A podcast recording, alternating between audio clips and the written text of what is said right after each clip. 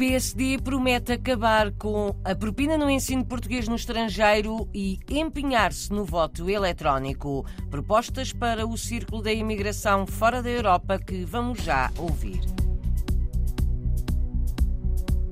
É filha de madeirenses, a primeira deputada de origem portuguesa no Parlamento de Jersey, a maior das ilhas do Canal, entre Inglaterra e França, Karina Alves é também adjunta do chefe do governo.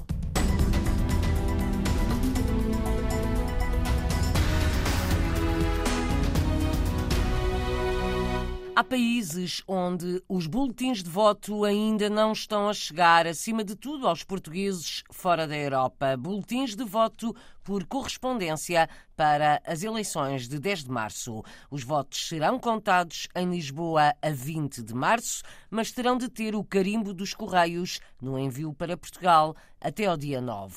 Há países onde os serviços de correio não funcionam bem, como a Venezuela ou a África do Sul. Nos Estados Unidos parece que está tudo a correr bem. São informações do candidato da AD pelo Círculo Fora da Europa. José Cesário regressou esta semana da América. Conta as informações que tem recolhido em vários pontos do mundo. Sei que em Macau já começaram a chegar. Há muita gente que a maioria ainda não recebeu. Sei que no Canadá começaram a chegar esta semana, mas a maioria ainda não recebeu.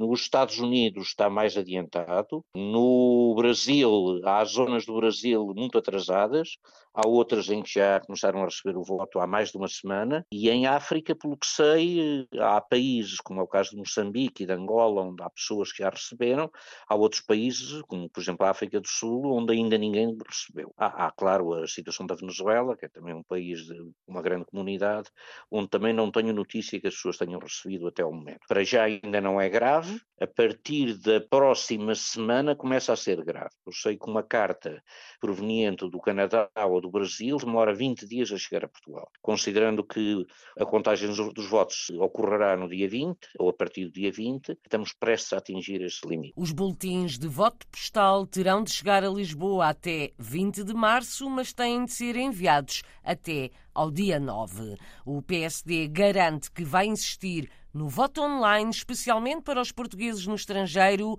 Até lá, deve ser uniformizada a forma de voto para todas as eleições em Portugal. São projetos apresentados na RDP Internacional por José Cesário, cabeça de lista da AD, pelo Círculo Fora da Europa, às próximas eleições legislativas a 10 de março. Promete também acabar com a propina no ensino português no estrangeiro num prazo de quatro anos. O antigo deputado e secretário de Estado das Comunidades regressou esta semana dos Estados Unidos Antes tinha estado no Canadá, no Brasil e no mês passado em Macau. Constatou que o maior problema nas comunidades portuguesas é a dificuldade no acesso aos serviços consulares em praticamente todos os postos. Por isso, a melhoria dos serviços, aproveitando o que foi feito nos últimos anos, é uma prioridade, afirma José Cesário Explica como. Há várias coisas a fazer. A primeira é esgotar todas as hipóteses de as novidades que foram introduzidas na rede consular poderem ter sucesso.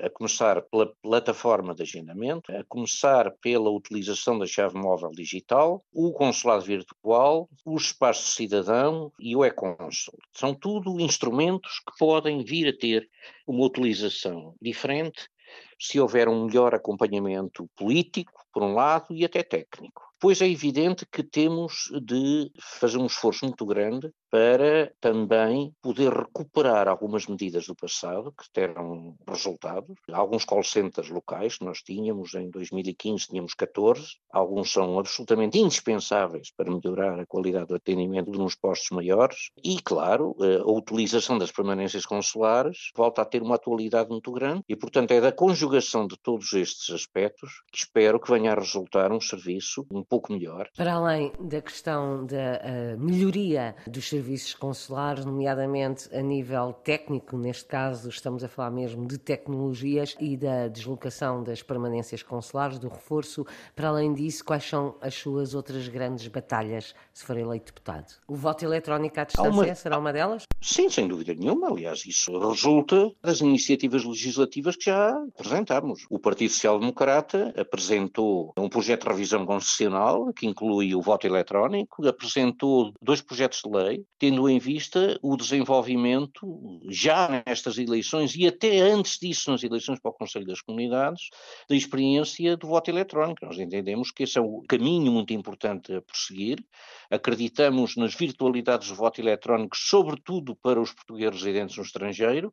Agora também temos de ter a certeza, sob o ponto de técnico, há garantias plenas de sucesso e de segurança. Vamos tentar conseguir aquilo que não conseguimos até aqui, que é a concordância da maioria da Assembleia da República. E até o voto eletrónico poder ser utilizado, há que uniformizar o método de votação nas mais variadas eleições, que continua a ser diferente. Em relação ao pagamento de propina no ensino português no estrangeiro? Isto está nos nossos compromissos políticos. É a minha intenção, no decurso de uma legislatura, da próxima legislatura, nós eliminaremos a propina. Entendemos que a propina foi uma medida transitória, que foi adotada em circunstâncias económicas conhecidas. Estamos convencidos que teremos condições para, ao longo de uma legislatura mais ou menos completa, poder eliminar esse elemento. Compromissos de José Cesário, candidato da AD pela imigração fora da Europa às eleições de 10 de março. Está fora do Parlamento há dois anos, mas tem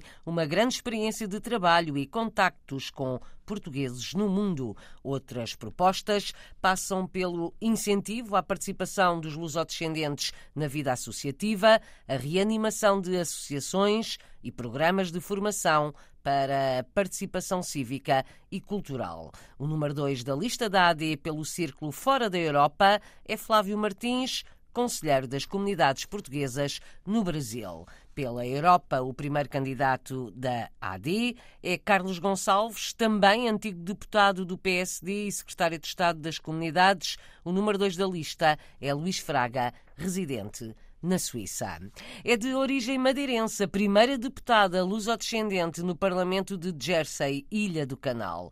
Karina Alves, 37 anos, é deputada desde 2018, foi recentemente nomeada adjunta do Primeiro-Ministro. Ao jornalista Marco António Souza, confessa que acha que pode ser um exemplo para outros lusodescendentes. O meu nome é Karina Alves, eu tenho 37 anos e vivo em Jersey, nas Ilhas do Canal. E eu sou deputada para o centro de St. Helier, que é a capital de Jersey. Desde 2018 que Karina Alves é presença assídua nos debates do Parlamento de Jersey, uma realidade que, confessa, não fazia parte dos planos. Em 2018, um, partido perguntou-me se eu estava interessada em concorrer para as eleições. Vou ser sincera, nunca tinha sido uma coisa que eu tinha pensado que algum dia fazia, mas decidi que acho que eu estava na hora certa mesmo. E então uh, decidi me candidatar e quando eu fui eleita, eu fui a primeira pessoa da comunidade portuguesa a ser eleita aqui. Após cinco anos no Parlamento de Jersey, foi recentemente nomeada ajudante do Primeiro-Ministro. Acho que é um, um bom exemplo. A nossa comunidade portuguesa e, e, as gerações já